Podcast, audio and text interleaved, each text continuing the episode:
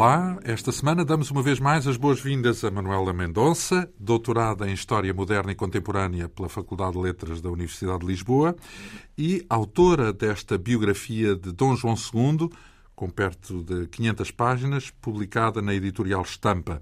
Na semana passada falámos da importância de Dom João II enquanto regente e depois até como rei, enquanto o pai, Afonso V, eh, penava numa viagem à França, algo maniatado pelo monarca francês Luís XI. Dom Afonso abdicou numa primeira fase, mas depois reconsiderou e regressou a Portugal de novo como rei, reconhecido pelo filho, mas eh, sem influência relevante na gestão do reino. Dom João II é já nessa altura o verdadeiro condutor da política, decisivo nomeadamente no estabelecimento da paz com Castela e na assinatura do importante Tratado de Alcáçovas, que divide o Atlântico em duas partes, uma entrega a Castela eh, e que incluía as Ilhas Canárias e tudo o que houvesse a norte dessa latitude, exceto uh, Açores e Madeira, e outra parte entrega a Portugal, abrangendo tudo o que ficasse a sul das Canárias, abrindo eh, naturalmente o caminho à, à, exploração do continente africano e até mais tarde eh, do Oriente. Essa linha divisória norte-sul, decidida em Alcáçovas, haveria de mexer com outra linha divisória leste-oeste, determinada 15 anos mais tarde pelo Tratado de Tordesilhas. Enfim, o rei Afonso V morre em 1481 eh, Dom João II, então, volta a ser rei, mas desta vez, eh, digamos, já verdadeiro, pela morte do pai, não é? O que é que muda com esse regresso ao trono? Bom, uh, o que muda é efetivamente um, a possibilidade que Dom João, agora Dom João II, passa a ter de, de algum modo, enfim, deixe-me passar a expressão, fazer de facto o que queria, não é? porque enquanto ele. Já tinha tudo em mente, então é isso que podemos eu presumir. Eu que ele já teria tudo em mente. Eu nunca tive a oportunidade de falar com ele, mas, mas, eu creio que ele já teria tudo em mente. Não Algo... podia haver sinais da intenção dele, não é? Havia, olha, por exemplo, ele tentou reunir umas cortes Uh, precisamente durante o período em que substituiu o pai, ou melhor, em que foi uh, rei pela primeira vez, em 77, mas não conseguiu encontrar uh, eco suficiente para fazer as alterações que ele queria exatamente nessas cortes. É muito curioso, porque elas acabam por não ser feitas. Alterações primeira... essas, nomeadamente, Como? para lembrarmos de uma, de uma forma simples, que alterações eram essas que ele gostava de ter feito? Alterações esse... no campo da justiça, alterações no campo. Aquilo que ele depois vai fazer nas Cortes de 1481, de que falaremos daqui a pouco, ele tentou introduzir nas cedo. cortes, exatamente, mas não, que ele convocou para Santarém, mas que efetivamente não conseguiu. Por outro lado, uh, também o, o, exemplo, eu creio que já falámos nisso, mas o exemplo também de que agora sim ele fazia o que queria, é o facto de ter mandado imediatamente um, Diogo da Zambuja como capitão uh, para a construção uh, da fortaleza de São Jorge da Mina. Uhum. o cronista diz-nos concretamente que ele mandou contra o parecer do Conselho. Na altura, imediatamente assim que é rei, uh, ele ainda tem o Conselho Antigo. Uhum. De algum modo, muitos daqueles que tinham rodeado o pai. Uh, e, portanto, que não eram a favor do avanço pela costa africana, mas sim da permanência em Marrocos. Não é? Uhum. E, portanto, mesmo contra essa vontade, ele de imediato manda a construção uh, uh, de São Jorge da Mina entregue a Diogo da Zambuja. Eu não me quero repetir, mas, mas vale sempre a pena recordar que este foi aquilo que eu costumo chamar prim a primeira construção pré-fabricada uhum. a, a, a partir de Portugal. Porque, de facto, diz o, diz o cronista que eles levavam a todas as madeiras, todas, tudo já aparelhado para chegar lá e ser só montar. Mais que isso. Para uh, ser rápido, é isso? É, para ser muito rápido, para chegar. Porque assim, eles tinham que se ir entregar, uh, apresentar ao Senhor da Terra. Podiam ser bem recebidos ou ser mal recebidos. Daí a tal afirmação que ele, uh, que ele faz a determinada altura, dizendo que iam, quando se foram apresentar, iam vestidos de veludo, todo muito bonito, mas por baixo levavam as armas. E ele diz assim: se o tempo assim. Sim, o indicar, o, o, aconselhar. Fosse preciso tiravam. Pronto, mas avançamos e dizia eu que ele, uh, eles levam não apenas uh, tudo aparelhado para chegar lá e ser só montado, portanto, para ser muito rápido, como Levam também barcos, eu não sei muito bem estas designações técnicas uh, da Marinha, mas os barcos que eles levam, alguns são velhos, para que se consigam afundar, depois de descarregados, serem afundados. E agora disse isso para, para quê? Para, para uh, porque na altura ainda havia a noção de que era muito difícil voltar para trás portanto, fazer o, o, as manobras por causa das correntes, não é? fazer as manobras necessárias ao regresso. E, portanto, não voltando, os velhos barcos não voltando, eh, digamos que eh, eh, se continuava a afirmar essa impossibilidade. Tudo isto para quê? Para dificultar as idas à Guiné, não é? isto, para ficar enfim, isolado, isto, é isso? Como? Para, para deter o território, as idas de quem? Dos outros. Para do... evitar que os outros vão, não é? Sim, e, sim. portanto, fazia-se crer que não se conseguia voltar, que era sim, difícil voltar. Exato. Só os pilotos muito experimentados é que conseguiriam. Ah, então, mas quê? o afundar era teatro. Era afundar teatro, os barcos era teatro. Era teatro, era teatro. Fingir que se tinham naufragado. Pois, pensei que eles mandavam os velhos. Ah, pois. Bem, alto Isto entra um bocadinho naquilo que foi chamado como política do sigilo uh, de Dom João II. É muito discutível. Uh, eu, eu costumo dizer que, uh, de facto, ele tem uma política de sigilo não total, como, como enfim, como, como Jaime Cortesão uh, uh, defendeu, portanto, que tudo era segredo, etc. Não, não total, até porque nós sabemos, já no tempo anterior, havia imensos ataques às nossas caravelas, e, portanto, uh, não total, mas de algum modo ele tentava evitar que outros aprendessem aquilo que ele sabia, como é óbvio, não é? Uhum. Por exemplo, nós temos alguns relatos, mais uma vez, do Garcia de Rezende, que eu já aqui lhe falei, em que ele, estou-me a lembrar de um episódio, em que ele soube que alguns marinheiros que tinham ido à Guiné uh, tinham fugido e que estavam em Castela. Então ele manda procurá-los e ao encontrá-los, e ao encontrá-los, manda que lhes tragam com anzóis a tapar-lhe a boca. Portanto, como se fossem cãezinhos contra que, ela, não é? Sim, Mas com anzóis, para, para eles perceberem que não podiam dizer nada. Uh, portanto, isto são aspectos, são alguns aspectos, uh, enfim, isto é um bocado. Enfim, curioso, é uma das coisas que Garcia de Rezende conta, e há outras, mas o importante é, de facto, percebermos que uh, o segredo não estava totalmente aberto. Uhum. Não estava totalmente aberto. Portanto, falar de uma política de sigilo absoluta é exagerado. Agora, reconhecer que o rei evitava o mais possível que outros, outros aprendessem fosse o segredo de navegar, fosse o segredo, sei lá, uh, neste, neste projeto. E vamos lá ver, e aí uh, esse forte, o objetivo era intensificar as trocas, as trocas comerciais. com é o os soberanos locais, é isso? Uh, com quem vendesse ouro, não é? Exatamente.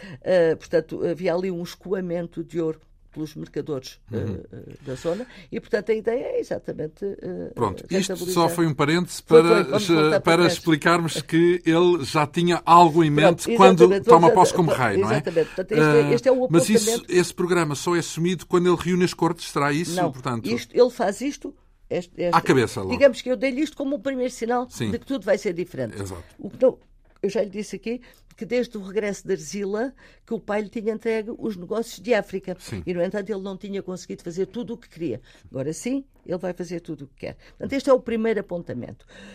O segundo apontamento de que tudo vai ficar diferente acontece nas cortes.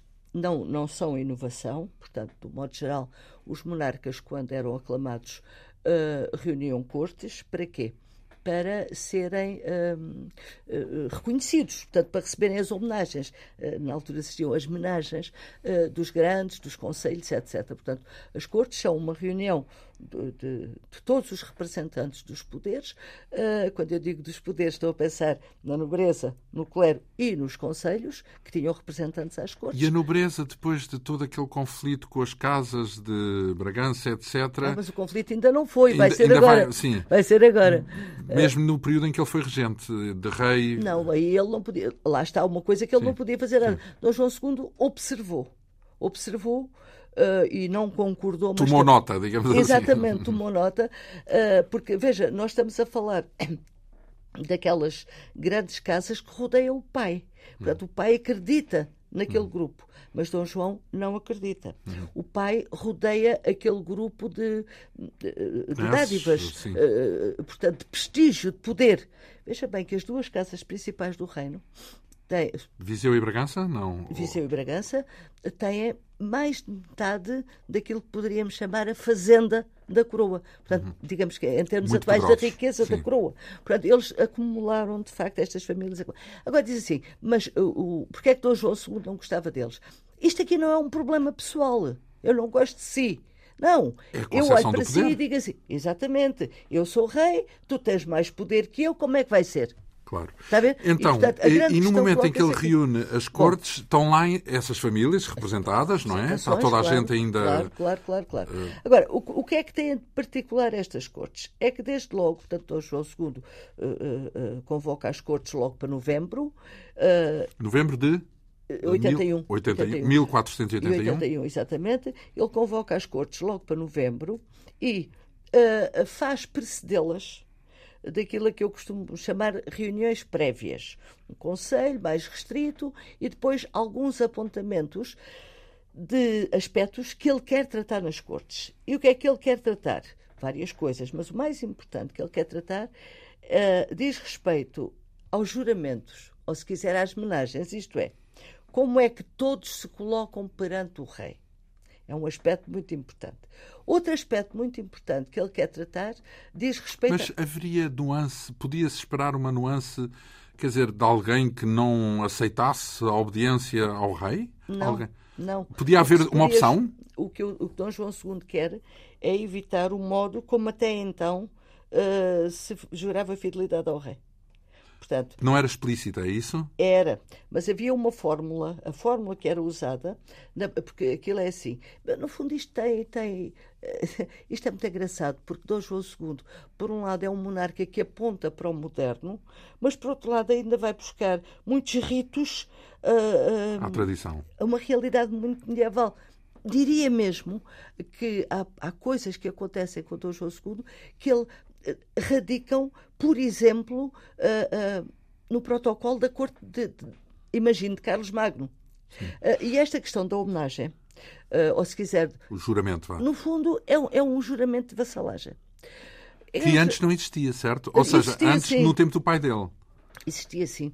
O que se passa é que era costume que um senhor jurasse, por exemplo, pelos outros todos. Portanto, um é nome de toda, ou pelo menos de uma parte. Somos fiéis. Somos, exato. Havia ali uma fórmula portanto, uh, em que eles juravam fidelidade ao rei e o rei também lhe jurava fidelidade a ele. O que é que Dom João II considera? Primeiro, que não quer cá um por todos. Ali todos têm que jurar. Segundo, uh, e é muito engraçado porque ele depois. Bom, mas eu não me vou dispersar. Uh, segundo, eles juram fidelidade, mas o rei não tem que jurar. Portanto, o rei recebe a vassalagem, é uma situação subalterna, não é? Mas não tem que se colocar. Eu há bocadinho ia dizer, na, na, na, chamada arenga, ou seja, hoje chamaríamos oração de sapiência, portanto, no discurso de abertura destas cortes, que era habitualmente feito por um letrado, e que no caso é Vasco Fernandes de Lucena, uh, o que é, precisamente em que é que ele insiste em justificar, é um dos aspectos, em justificar porque é que o rei deve receber a homenagem dos súbditos e os súbditos não têm que exigir que o rei também lhe jure obediência. E é muito engraçado porque ele diz assim: se o súbdito jura obediência, se não cumprir, ele trai o rei. Se o rei também jurar obediência, as coisas são recíprocas. E então, quando, quando o súbdito trai, o rei trai com ele. Porque tem que agir. Está a ver? E, portanto, há aqui uma filosofia muito curiosa que uh, vai alterar exatamente essa fórmula de juramento. E o rei vai conseguir vencer. Isto vai dar grandes debates, grandes debates, mas o rei vai conseguir vencer. E a fórmula que é aprovada é aquela em que, de joelhos, tal como na época medieval, de joelhos, com as mãos colocadas nas mãos dos reis, do rei, o, o grande senhor faz a sua homenagem. O rei responde-lhe. O Duque de Bragança e o Duque de Viseu também tudo, se ajoelharam tudo, tudo e tam... gente, tudo todos, gente, todos foram ao beijamão. Veja bem, que, veja bem que isto, isto preconiza já o que ele, no fundo, pretende fazer. Porque o objetivo de Dom João II, desde o momento em que começa a reinar, é exatamente o de afirmar o seu poder enquanto rei. Eu costumo dizer que ele, ele aquele juramento de fidelidade à boa maneira medieval, colocá-lo-ia como os medievais, o rei, um entre iguais. Mas ele não quer ser um entre iguais. Ele é um acima de todos. E, portanto, vocês são todos iguais, uns mais iguais que outros, mas eu estou acima de vocês. Mas todos. isso tudo mais para poder concretizar um plano que tem na cabeça, certo? Exatamente. Para não ter obstáculos. Não é tanto o poder pessoal. Vamos lá ver. É claro que aqui também não falámos com ele, não é verdade? É, o problema, a gente não ter falado com ele. Ou nem sequer o vimos. Mas, uh... é melhor não vermos, já agora. Sim, sim, já. Seria estranho. Mas, uh, é, no fundo, porque uma coisa é o caráter uh -huh. de um homem possessivo que quer, eu posso, mando, sou eu que comando e mais. Outra coisa é eu tenho um plano e para fazer o meu plano eu preciso de dispor de instrumentos bem, políticos, é o, digamos assim. É o assim. entendimento de como ser rei. É o entendimento de como ser rei. Portanto, é uma coisa política e não uma coisa pessoal. Vamos Exatamente, lá ver. era isso que eu lhe estava a dizer há pouco. É. Eu, eu, até podia, eventualmente, gostar dos outros, que eram todos primos, amigos, portanto, teoricamente. Uh, mas ele tem um plano, tem um projeto como, como rei. E o projeto como rei é ser ele a mandar no reino. Coisa que ele achava que não acontecia no tempo do pai, em que o pai se deixava muito influenciar. Para estas casas. E recorde-se uh, aquilo que dissemos nas, nas, primeiras vezes que conversámos aqui, de facto, como essas casas foram crescendo em poder. Eles foram de tal maneira capazes de influenciar. Então, e reação? Como é que reagiram, Bom, sobretudo então, os novos? Mas é? vamos lá voltar, se não se importa, aqui à questão da, das, das, das, discussões prévias. Esta era uma questão, questão dos juramentos, que haveria de ficar ficar resolvida. Uma outra questão, e para não demorarmos muito, eu só lhe vou apresentar estas duas, era a questão das confirmações. A questão das confirmações, mais uma vez, traz ao de cima a autoridade que o rei quer cimentar. O que é isso? Era normal que no princípio de todos os reinados os grandes senhores os tinham recebido privilégios, doações, uh, pedissem ao rei novo, ao novo rei, que confirmasse tudo aquilo que o anterior lhe tinha dado e, uh, portanto, faziam chegar à chancelaria, uh, a chancelaria, como sabe... A lista é o, dos haveres. A, a, lista dos haveres e, e, portanto, aquilo tudo era confirmado. Nós, quando lemos as chancelarias, há livros e livros de confirmações de tudo aquilo que... Ora bem, o que é que Dom João II diz? Sim, eu confirmo, mas com uma condição. Vocês não trazem a lista. Vocês trazem o papelinho, vocês trazem o documento de doação. Portanto, hum. agora tratava-se dos senhores irem apresentar não, era 31 de boca. Qual era, qual era, qual era a nuance desse, desse detalhe? É o 31 de boca. Eh, é Portanto, que, eu quero o papel, quero eu ver quero o papel. o papel da doação. A mim não, não. Veja bem, eu chego ao pé de si e digo-lhe assim: olha, o seu pai deu-me uma casa na Portela, três casas no Bairro três casas não sei Pronto. quantos. Confirma? Pois. Ah, confirmo. Não, mas vai-me responder assim: ah, está bem, olha, traga fico contente, mas traga lá a escritura. Pois. No fundo é isso. Uh, uh, Mas porque havia, é no pressuposto que havia esse 31 de boca, havia abusos, é, é isso? Problema, pois é o problema que se coloca. Aliás, os abusos são uma coisa que já vem de trás, os nossos primeiros reis preocuparam-se sempre muito com isso. Uh, se calhar desde que há humanidade há abusos. Pois, há é uma coisa é humano. Se eu tenho uma terra até aqui, aquela ali está tão perto, porque é que não há de ser também minha? E, portanto, Etc. Exatamente. Portanto, então, o, que é, o, que é, o que é que resulta daqui? Resulta que os senhores não aceitam. E dizem? Assumem? Dizem, eu, eu, imagino que terão sido aqueles, aqueles corredores. Se havia corredores. Vê lá tu, que ele agora anda a pedir então, papéis. Então, isso, então não sei o quê, então não sei o quê. A juntar isso, deixe-me dizer mais uma terceira coisa, que é, que, é, que é também importante, não era para dizer, mas é importante. A juntar a isso, o rei anuncia ainda uma outra coisa que é um bocadinho o golpe de misericórdia. É eu vou mandar os meus corregedores, isto é, a justiça, a justiça régia, eu vou mandar os meus corregedores a todos os domínios dos senhores, mesmo aqueles que até agora estavam isentos. Para? Para verem o que é que lá se passa em termos de justiça. Porque a questão Para fazer justiça, um levantamento, é isso? Para verificarem, para ouvirem, para, pronto, para, para verificarem como é que está, uh, uh, digamos que a desenrolar. Controle, no fundo, a ideia isso, do controle. Ele quer... que isso existia agora.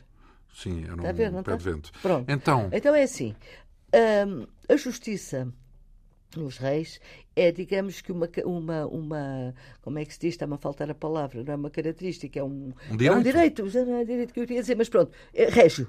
Portanto, o rei Uma prerrogativa. é o supremo prerrogativa, exatamente. O rei, o rei é o supremo senhor da justiça.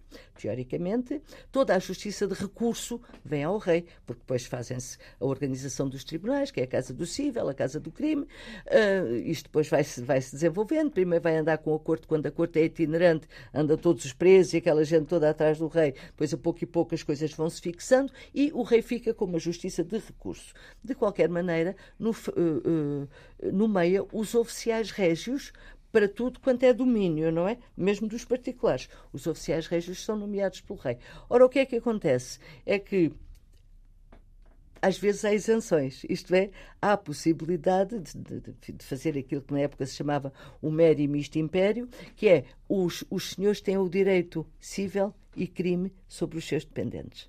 Isso, os primeiros, a partir de Afonso IV, os nossos reis há, tinham... há uma lei, eh, em todo o caso, tem que se, em todo o caso, aplicar a lei ou é a lei deles? É a, o senhor faz o que entenda? Sabe que na época as leis são hum, normalmente, são normalmente as determinações que saem de cortes portanto, as, disposições a partir de Dom João I eh, e depois de Afonso V, com as primeiras ordenações, é que a lei passa a ser sistematizada. Portanto, sim, de um modo geral, as pessoas deviam cumprir o que estava na ordenação, portanto, a respeito de. Só que ainda estamos a construir, digamos sim. assim, um código de direito. Então, mas quer dizer que era muito arbitrário até. Podia ser, podia ser, embora houvesse determinações, porque quando reuniam as cortes, normalmente eram apresentadas queixas.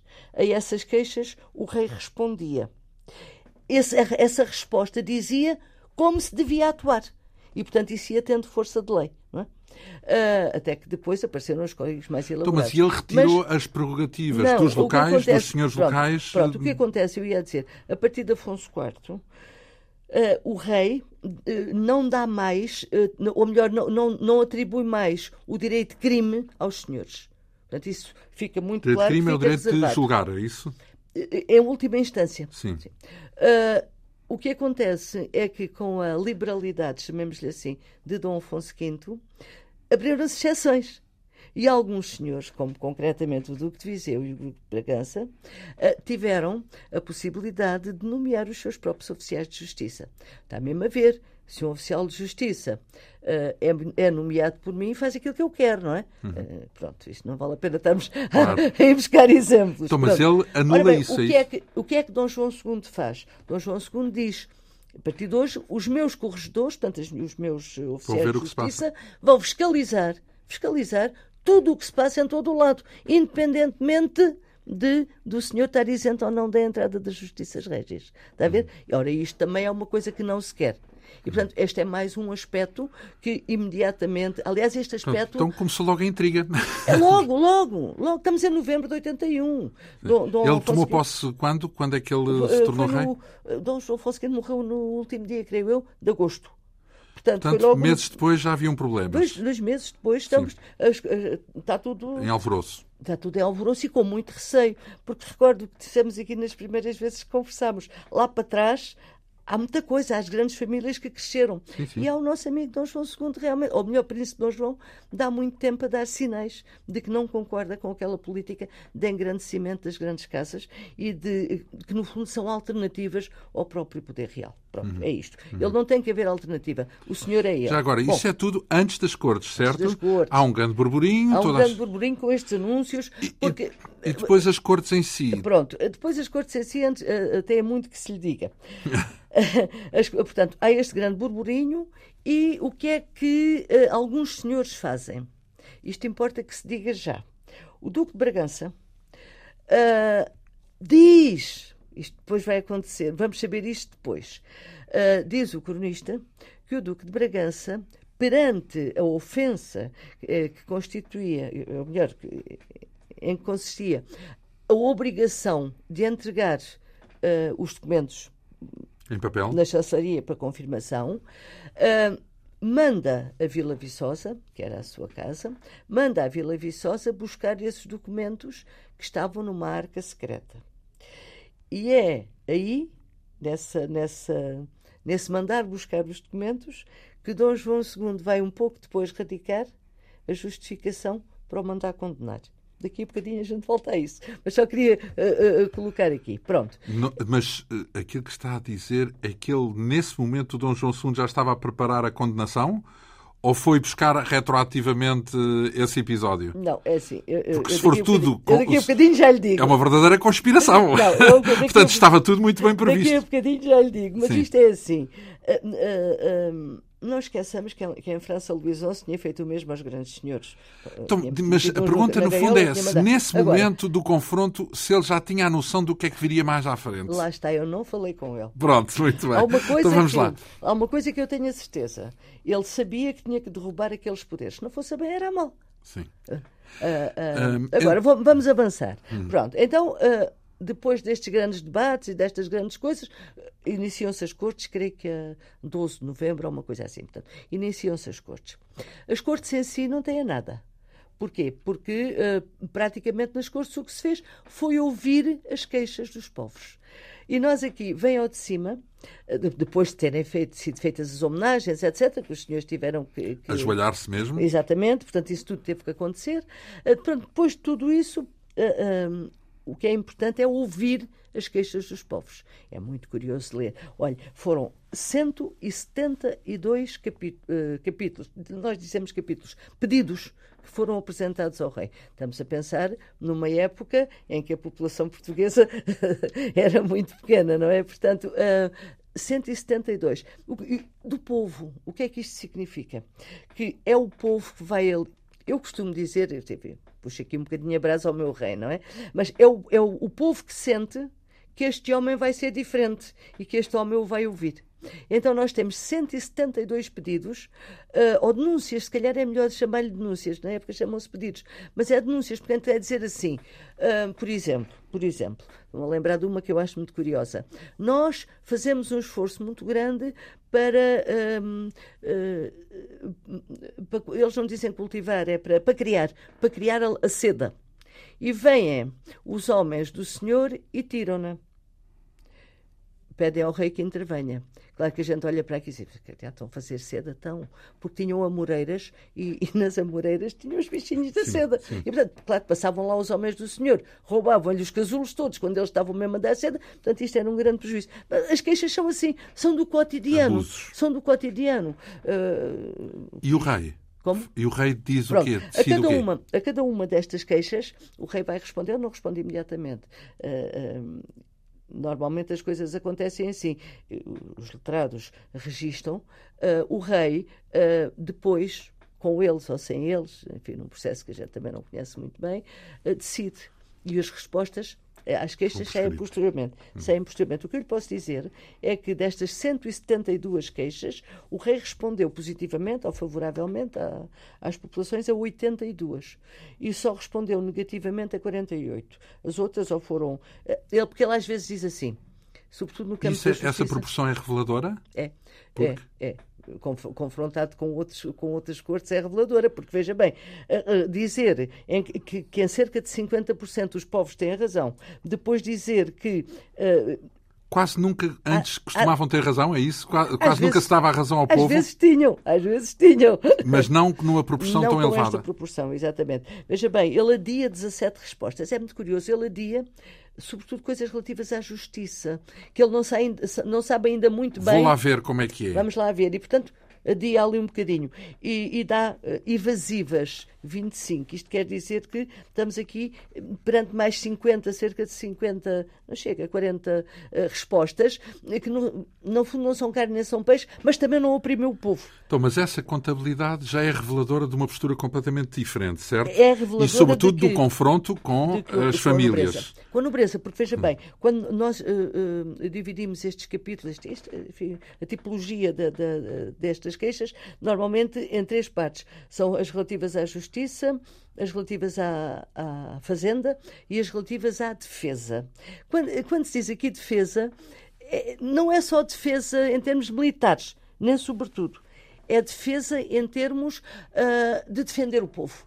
E a, quantidade de, pedidos que nós encontramos, são, é a maior parte, é exatamente o povo a pedir ao rei que o defenda das arbitrariedades dos grandes senhores. E ele fundo, atende pelo menos metade. No fundo, ele vem é aqui, no fundo, no fundo, ele vem aqui dizer ao povo: Eu estou convosco. Já lhe disse uma vez aquela ideia do pelicano que pica o peito e que ele tem como emblema. Portanto, ele valoriza muito aquilo. Porquê? Porque é o pelicano que pica o peito para dar uh, de comer aos filhos. E, portanto, o rei tudo fará para responder ao seu povo e para que o seu povo fique contente. E olha que não é por acaso, eu fiz essa contabilidade, que quando em 1490 eh, Dom João II volta a reunir cortes, destas queixas todas que tinham sido apresentadas, só pouco mais de uma dezena é que se mantinham.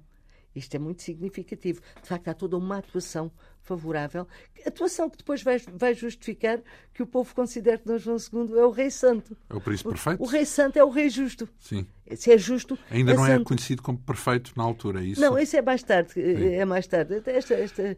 Pronto, e, então, podemos voltar às cortes. Eh, com certeza, mas sobretudo, imagino, portanto, a reação dos nobres, não é verdade? Portanto, que não é imediata. Portanto, eh, ouvem, claro, ouvem, mas as respostas do rei é que depois diferente. podem ter eco, sim, não é? Sim. De momento, portanto, é só ouvir. Agora, o, o que é que se cega às. Portanto, as cortes, a seguir às cortes, faz-se o chamado saímento. Portanto, a, a, cortejo fúnebre oficial de Dom Afonso V, vão todos à batalha, à mosteiro da batalha, onde ele fica, uh, portanto, são aqueles grandes cerimoniais, e depois cada um vai para as suas terras.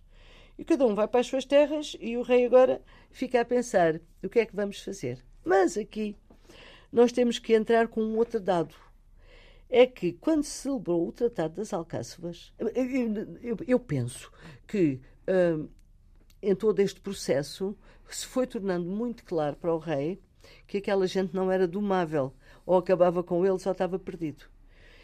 Havia as intrigas, portanto, a ideia de que uh, eles estavam em contacto com os reis católicos, no sentido de lhes pedirem apoio para afastarem o rei. Portanto, tudo isto são, digamos que é uma conjuntura que leva o rei, sabe muito bem que há sempre intriguistas, é verdade, é mentira, bom, isto foi de todos os tempos, não é? E, portanto, na cabeça do rei começa a ser muito claro, ou eles ou eu. Isto, eu disse, não tenho dúvida. Isso logo no início? Logo no início, na sequência destes debates. Imagina o que é que seriam estes debates e depois as intrigas de corte. Claro. Uh, está a ver? Imagine só o que é que se passa nos corredores da Assembleia da República. está a ver? Não está? Falam que se fala de tudo e não sei o quê. Pronto. Mas vamos lá voltar não quer dizer, nosso... Não quer dizer que pensem em matar-se uns aos outros, não, não, foi não, o, que aqui, não, o que aqui aconteceu. Não, Pensaram matar-se uns aos outros. Não, eu estou a falar em termos de conversa de corredor. Sim, sim, conversa de intriga, de, de intriga, sim. Conversa nem, nem lhe quer chamar intrigas, que os nossos, os nossos deputados não são intrigistas. não, não, eu só quero chamar conversa de corredor. Pronto. É, no fundo é a mesma coisa, porque eu costumo dizer muitas vezes aos meus alunos isto. Nós estamos a, a ver realidades diferentes, ou melhor, semelhantes, em tempos diferentes. Mas esquecemos-nos de uma coisa: é que a matéria-prima é a mesma. É o homem? É o homem matéria-prima está cá. Portanto, a questão da intriga. E o homem é o homem. E a mulher, já agora. A mulher, se não, o homem no sentido. Mas nada, nada, nada. O homem e a mulher. Mas então, eu, acho que até se devia dizer, sabe, a mulher e o homem, porque o homem nasce da mulher. Sim, tudo bem, tudo bem. Não, mas vou, vou, voltar cá atrás. Ora bem, para falar, portanto, deste ambiente, nós agora temos que ir uh, ver como é que o rei podia agir. Portanto, como é que ele podia avançar. Se calhar era vontade dele imediatamente limpar, eu costumo dizer limpar o campo. Se calhar era, mas ele não podia. Limpar, matar, prender, matar. Puxa, Sim. Era no Estado, mas ele não podia. Porquê é que ele não podia? Ele não podia porque, vamos voltar atrás, no Tratado das Alcáçovas, uma das cláusulas, quando falamos dele, eu creio que, que registramos isso, uma das cláusulas que ficou uh, consignada e que depois foi concretizada, chama-se tercerias de mora. O que é que são as tercerias de mora? É assim, ficava uh, assente que o filho dele, que ainda era, na altura era já príncipe, portanto, príncipe de Dom João, o Afonso, que depois havia de morrer mais tarde, iria com a filha dos reis católicos, a Isabel, Isabel, filha Isabel, uhum. depois morreu também, uh, iria ficar à guarda uh, daquela mulher de que já temos falado aqui, da Dona Brites, que era sogra de Dom João II e era tia de Isabela Católica, que no fundo foi aqui o traço de união para a negociação do Tratado das Alcáçovas. Pois as duas criancinhas haveriam de ficar à guarda dela no castelo que depois se determinou que seria Moura, Moura por ficar na fronteira e, portanto, ficava muito perto de um lado e do outro, uh, como garantia da paz. Portanto, a garantia de que Portanto, não haveria. Digamos que tinha o filho refém, no fundo. É, era um bocado isso. Esse, esse, essa, essa cláusula. Então, mas essa paz tinha alguma coisa a ver com o destino dos nobres em Portugal? Não, não, na altura estamos a falar da paz das Alcáçovas. Ah, que sim. Terminava, que e em que é que isso influía ou impedia o rei de. Eu vou arrumar... dizer. Portanto, isto era uma garantia da paz. Portanto, as criancinhas lá estão. Claro que depois estava, estava dito que se, quando crescessem quisessem casar, que casariam, mas, mas a terceira a negociação não obrigava ao casamento. Bom, depois vêm a casar, mas é, um, é uma situação posterior. Pronto. Então, o que é, porque é que isso é impeditivo? Porque Dom João II tem o filho refém, à guarda de Dona Brites. Dona Brites era a duquesa de Viseu e sogra do Duque de Bragança. E é aliada. situação de risco. aliada dos reis católicos. Ora bem, ele, com o filho lá, não podia arriscar de desferir um golpe de morte sobre nenhuma destas casas. Levavam-lhe o filho. O que é que ia acontecer? Ora bem, o que é que Dom João II vai fazer? Imediatamente a seguir às cortes, ele começa imediatamente uma batalha diplomática com os reis católicos para anular esta cláusula das terceirias. Agora veja bem. Mas só a cláusula e não o acordo Não, não, todo. só aquela cláusula Sim. das terceirias de Moura. Porque era só isso que lhe permitia trazer o filho. Quando ele tivesse claro. o filho junto podia de si, fazer o que quisesse. Já podia fazer o que quisesse.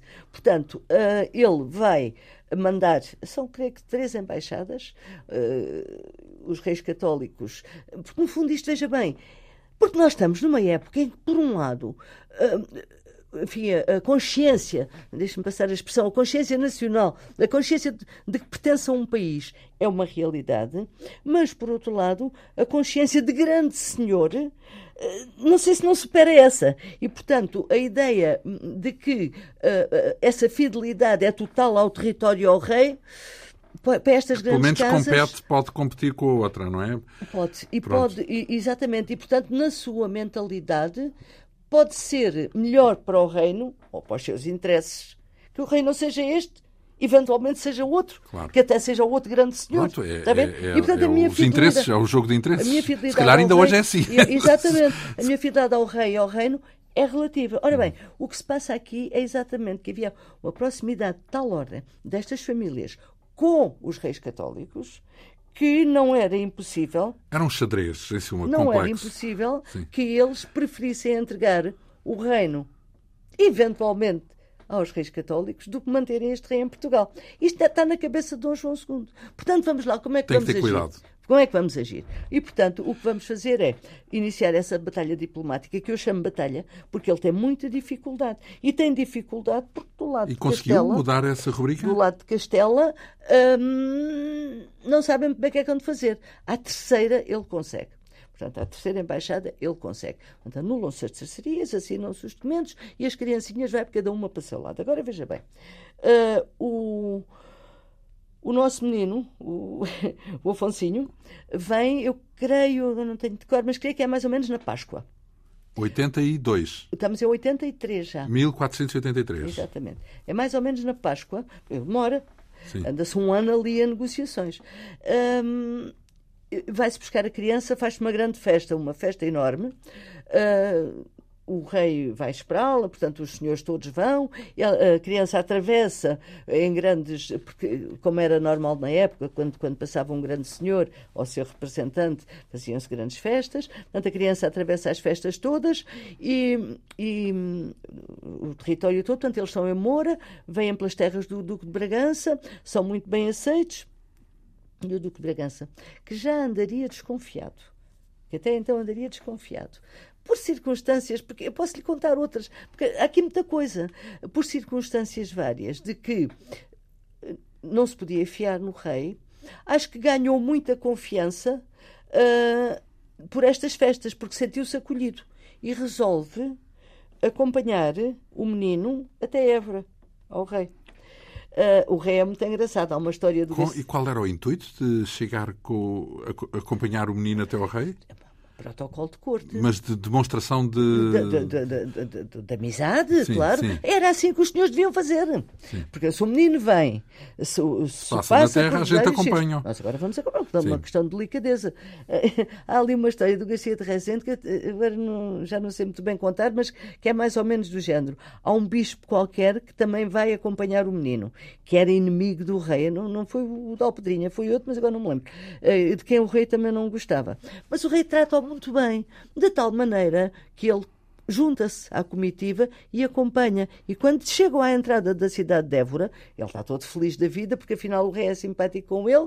O rei olha para ele e diz-lhe assim: uh, O bispo tal, que não me lembro o nome, já acompanhaste o meu filho e fizeste o teu dever. Agora volta para a tua terra que não és bem-vindo a Évora. Está a ver? Ah, Coisinhas deste género. Puxa. Está a ver a ideia? Não está pronto. Mas com o Duque de Bragança o que é que acontece? O Duque de Bragança vai, é muito bem acolhido, participa em todas, todas as festas de, de portanto, que se fazem a propósito da chegada do menino, fica por lá mais uns dias e em dia de corpo de Deus pensa voltar à sua terra. Já esteve bem, sente-se à vontade, acha que foi pronto e tal, e vai-se despedir do rei, onde o rei estava a despachar. O cronista diz onde o rei estava a despachar e o rei mandou-o esperar. Uh, ele esperou, e quando o rei, portanto, logo aqui há um primeiro apontamento, está a ver, um grande do reino não se faz esperar, Sim. não é? Isso é, fazendo esperar na, à porta dos gabinetes, mas isso é outra coisa, Sim. não é? Um grande do reino não se faz esperar. Ele teve que esperar e ao fim da tarde o rei recebeu e mandou-o subir. Para quê? Para ele ficar preso. Prendeu? Ah, prendeu, claro. A partir de... Então já não voltou para a sua terra. Com que pretexto? Lesa majestade acusação de traição. Então, mas todo o processo é foi logo desencadeado logo no atrás. início, portanto. Agora é que nós temos que voltar atrás. Então, vai, vai, vai evocar ele uh, uh, Ora bem, relativo... Uh, isto, as tais cartas. Isto é muito... Exatamente. Agora é que nós vamos voltar atrás. Porquê? Porque o, o, nosso, o nosso Duque de Bragança, ou melhor, deixe-me cá explicar-lhe uma coisa. Um dos argumentos que é utilizado no julgamento do Duque de Bragança é que não há documentos. Não há originais. Não há originais de nada. Há cópias. Então, como é que isto se explica? Então, agora, bem a explicação, digamos que oficial. Quando o Duque de Bragança, zangado por ter que apresentar os documentos, mandou a Vila Viçosa dando indicações ao seu secretário, ou um homem da sua confiança. Uh, isto está tudo escrito assim. Isto é, parece uma telenovela. Aliás, isto depois em telenovela era capaz de ser uma coisa ah, engraçada. Sim. Ainda temos que ou pensar nisso. Uhum. Ou numa série era engraçado. Então, o que é que ele faz? Por acaso é, se nós se conhecêssemos melhor a nossa história, podíamos. Dava muitas séries. Dava muitas séries. É. Bom, então o Duque de Bragança manda este homem da sua confiança à sua casa forte, a Vila Viçosa, buscar os tais documentos. Este homem acho que não pôde ir, ou não lhe apeteceu, ou qualquer coisa, e mandou o filho. O filho tinha um amigo. É uma telenovela, não é? O filho tinha um amigo e convidou-o para ir com ele. Então vão os dois. Vão os dois a Vila Viçosa, abre lá o cofre e começam à procura dos papelinhos da. Isto tem nomes, eu agora é que não sei de cor. Começam à, procura dos papelinhos de, para confirmação de, todo, de, de, todas as terras do Duque de Bragança. E eis que o amigo do filho abre uma, um papelinho que o que era? Era uma carta seria a cópia, de uma carta mandada pelo Duque de Bragança aos reis católicos, dizendo mal de Dom João II e pedindo-lhes que, o viessem auxili que o viessem auxiliar para matar o rei. E, e portanto. Uh, está tudo dito, não é preciso dito. mais nada. Ora está bem, encontrado o, o crime. Está não está? O rapazinho, ao ver isto. Então, mas e essa carta, vamos cá ver. É um documento? Esse, existe? Não sei, é o que eu lhe digo, não existe. Uh, esse, esse rapazinho... Isso é a acusação. A acusação no aí, processo só acabar é que identifica essa carta, não é? É. O rapazinho o que é que faz? Disfarçadamente esconde a carta no gibão, estava frio, esconde a carta no gibão e vem uh, uh, a Évora mostrá-la ao rei. E então ele diz, nessa noite, essa e depois outras, portanto outros documentos. Nessa noite os, uh, lá, a chancelaria, as pessoas de confiança, copiaram aquilo tudo. Que era para o rapazinho ainda vir nessa noite Voltar a Vila Viçosa colocar tudo no sítio. Isto é um bocado. Sim. Enfim. Mas, mas e algum é desses assim. documentos existe hoje em dia? Não, não nada existe disso. nada. O que é que existem são as cópias. Mas as cópias existem. Porque é que as cópias existem. Porque fizeram parte do processo de julgamento. Exatamente.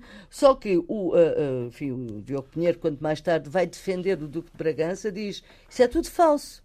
É forjado. Não existem as cópias. E pode ser que sim? Mas... Pode ser que seja forjado? Pode ser.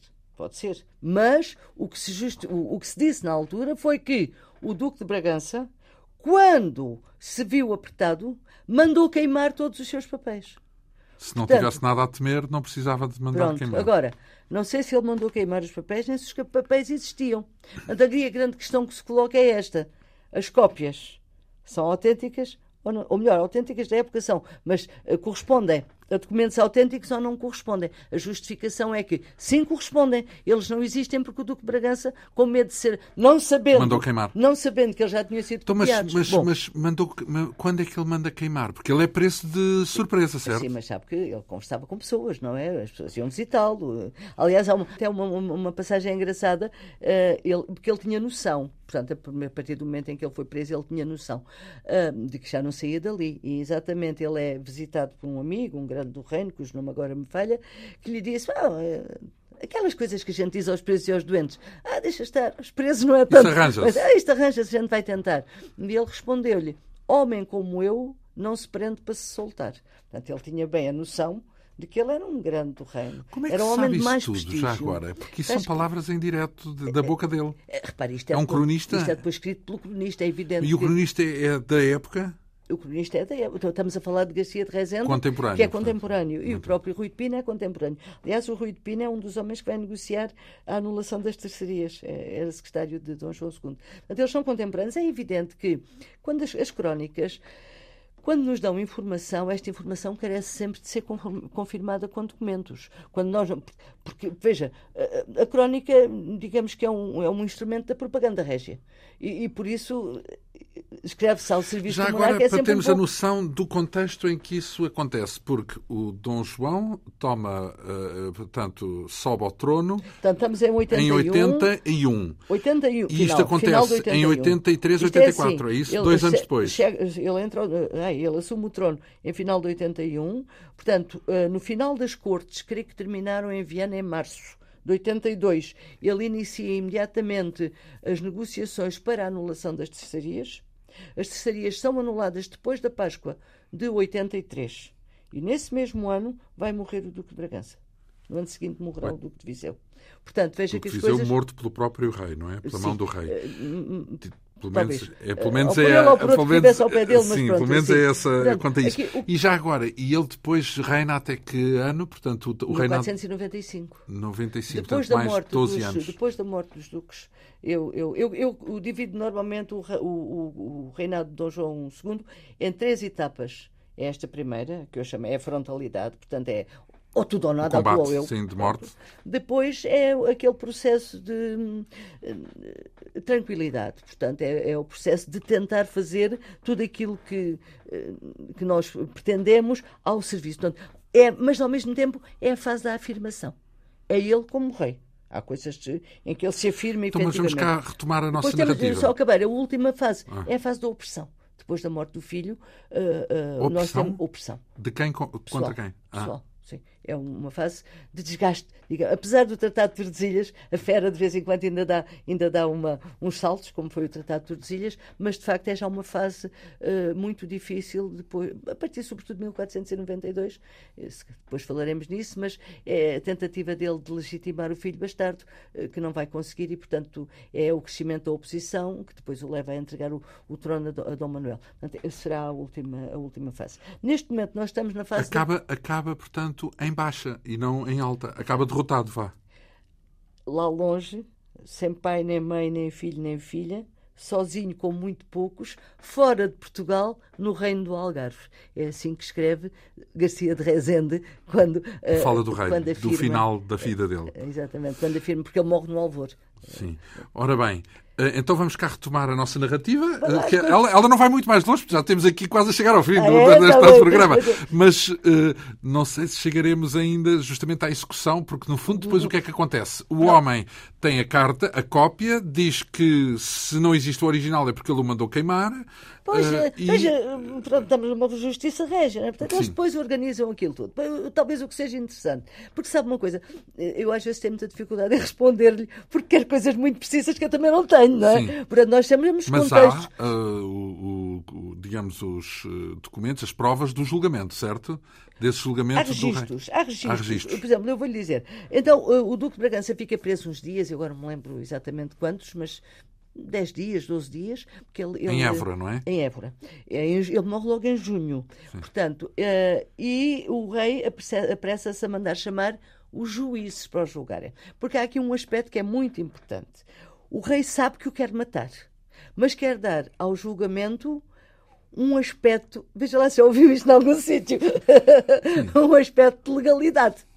E, portanto, ele manda vir os, os melhores juízes do reino, os chamados juízes da Casa da Suplicação.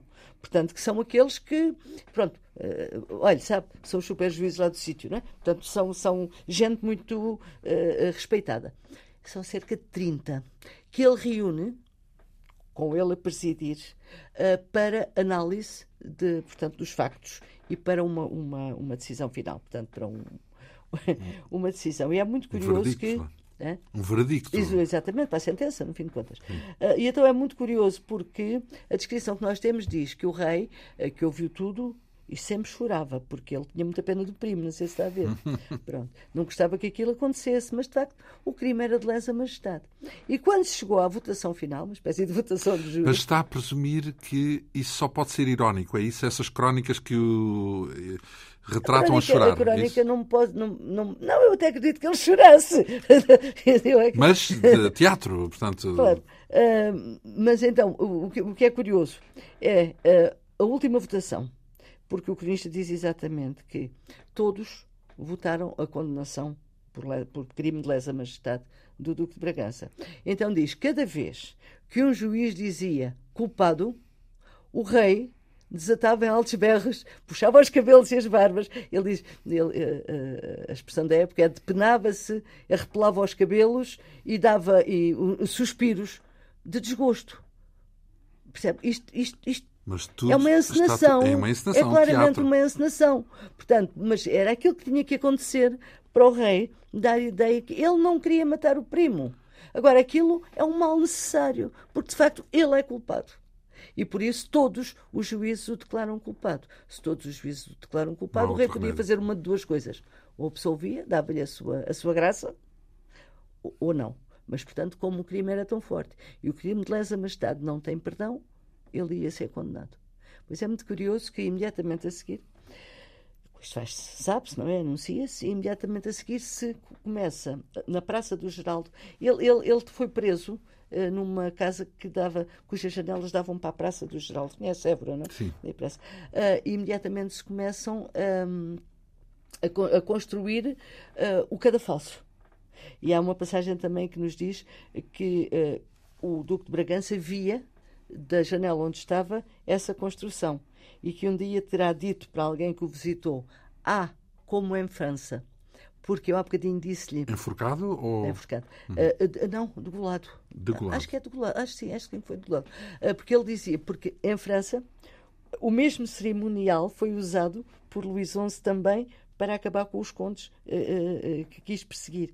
E ele diz: Ah, como é em França. Portanto, isto dá-nos o quê? Dá-nos um bocadinho a ideia que Dom João II está, no fundo, em sintonia com o que era preciso fazer no resto do Ocidente, no resto França, do Ocidente europeu, nomeadamente em França, para afirmar a sua autoridade régia. Então, uh, tem outro aspecto que eu gostava de lhe dizer: é que não se tratou apenas de armar ali uma barraquinha e ir lá tirar, cortar a cabeça ao não eu não lembro se ele foi. Acho que foi. Eu não me lembro se ele foi enforcado, se foi degolado. Agora, de repente, não Enfim, me lembro. condenado à morte. Falhou-me agora, pronto, não interessa. Uh, o que é interessante é o protocolo, o cerimonial que envolveu tudo isto. A descrição é, mais uma vez, a descrição do poder régio. É o poder régio que ali se afirma, ao mesmo tempo que abate um outro grande poder que lhe queria ser alternativa. Vamos cá ver uma coisa que eu acho que é importante, que é, quando falamos de todo este debate em torno do poder, não se trata de uma dicotomia que hoje seria pertinente e atual entre o poder e a democracia, entre um ditador e o povo. Trata-se de uma é dicotomia é entre um rei e os nobres. Exatamente. Portanto, se quisermos, entre uma classe que sempre dominou, que é a dos nobres, e a de um monarca que não aceita, que não aceita não, eu, que eu, o país seja. Dizia no princípio, ele não quer ser um entre iguais. Ele quer ser um acima dos outros todos. E, portanto, a grande questão. E mais, é e quer isso para executar um plano. Com os outros todos na sua dependência. Sim. Executa o seu plano, podíamos chamar hoje o seu programa de governo. Ele tem um programa de governo que sai destas cortes. Ele executa o seu programa de governo. O que sai destas pode... cortes, mas que é só... ele a concebê-lo ou, ou é o resultado das consultas? As respostas que ele dá, no fundo, vêm de acordo àquilo que ele quer fazer, não é? E, portanto, Ora, o seu programa de governo, no fundo, sai. Ora bem, isso é um duque, mas há outro grande protagonista ah, que ainda. Esse, o que é que esse faz? Esse, espera para, esse fica para depois. Bom, portanto, que é o, o duque, desse. o duque de Viseu. Portanto, o Duque de Bragança é condenado à morte uh, uh, logo ali, em Évora. Morre. O que é que acontece ao seu ducado, já agora, só, portanto, à família? É assim, a, a, sentença diz que o, portanto, ele é morto e o, todos os seus bens são confiscados para a coroa dos nossos reinos. Portanto, tudo quando pertencia ao Duque de Bragança, foi confiscado, ficou uh, para. Portanto, a família fica na miséria, é isso? Uh, na miséria propriamente não terão ficado, mas têm que sair de Portugal. Toda a gente foge. É uma movimentação foge para que não Castela, acaba. é isso? Alguns para Castela. Dom, Dom, Dom, Dom Fernando, o Duque, tinha uh, dois, irmão, dois irmãos poderosíssimos em Portugal. Um era o Dom Álvaro, que até então era o chanceler-mor do reino, Dom João II fez-lhe tantas partidas, não temos tempo de falar sobre isso. E o outro era o Dom Afonso, que era conde de Faro. E tinha um outro irmão, que era o Dom João. Eram três irmãos. Fogem era, todos para Castela. É era marquês de. Olha, era marquês de, de Montemor. Este Dom João teve a primeira grande. Posso dizer pega, mas o primeiro, primeiro grande confronto com Dom João II antes das cortes de Évora. Uh, porquê? E, logo aí se viu o bem que Dom João II lhe queria. Uh, ele vai, vai cumprimentar o rei e vai vestido de, de veludos, de veludos cetins, todo bonitinho. E o rei, quando o olhou, disse-lhe assim: Ah, vês tão bonito, já te esqueceste de pôr o luto por aquele que te fez marquês, que tinha sido Dom Afonso V, e portanto o rei, no fundo, agride-o verbalmente, porque ele não vai de luto. Mas se ele fosse de luto, o rei ter-lhe dito: é assim que recebes o teu senhor, estás vestido de luto, de ou de outra está não escapava. Sim. E logo a seguir, pouco depois, por causa de uma questão que aconteceu em Montemor, expulsou uh, uh, para além do Tejo, que significava um degredo na altura. Ele vai para Abrantes. Este homem depois foste depois foste também para Castela. Mas gostava de lhe contar o que lhe aconteceu em Abrantes. Se calhar no próximo programa, não? Exatamente. É, vamos... O destino da família do Duque de Bragança Sim. ficará para o próximo Está programa. Bem. Vamos começar por aí. E depois também aos outros, portanto, ao Duque de Viseu, nomeadamente, portanto, como é que reage a nobreza? No fundo é isso. É o que é que acontece depois desse momento uh, crucial em que o rei toma uh, a ação em concreto, elimina o seu principal rival, não é rival, mas o seu principal adversário, vá, uh, e depois o que é que acontece no seio da nobreza, não só a família do, do Duque de Bragança, como os outros ducados, nomeadamente o Duque de Viseu. Eu não sei se posso ser só uma última coisa, como apontamento. o Duque de Bragança não era o homem mais rico do reino. Esse era o Duque de Viseu. Mas era o homem de maior prestígio no reino. Porque o Duque de Viseu era um rapazola na altura. É, é, enfim, é, por política. isso é que ele começa por Bragança. Vamos uh, seguir esse fio de meada de hoje a oito dias. Muito lhe agradeço esta, mais esta etapa nesta uh, história. Falávamos de série, podíamos falar de filmes, de telenovelas e tudo mais. pensar nisso. da vida de Dom João II, conhecido como o Príncipe Perfeito, e a figura central desta biografia que leva a assinatura da nossa convidada, a historiadora Manuela Mendonça, editorial Estampa. É uma publicação eh, já com alguns anos, mas continua a ser uma referência. Muito lhe agradeço esta sua vinda aqui à Rádio Pública. A Quinta Essência eh, hoje teve a assistência técnica de Ana Almeida, produção, realização e apresentação de João Almeida. Obrigado pela atenção. Nós regressamos dois a oito dias.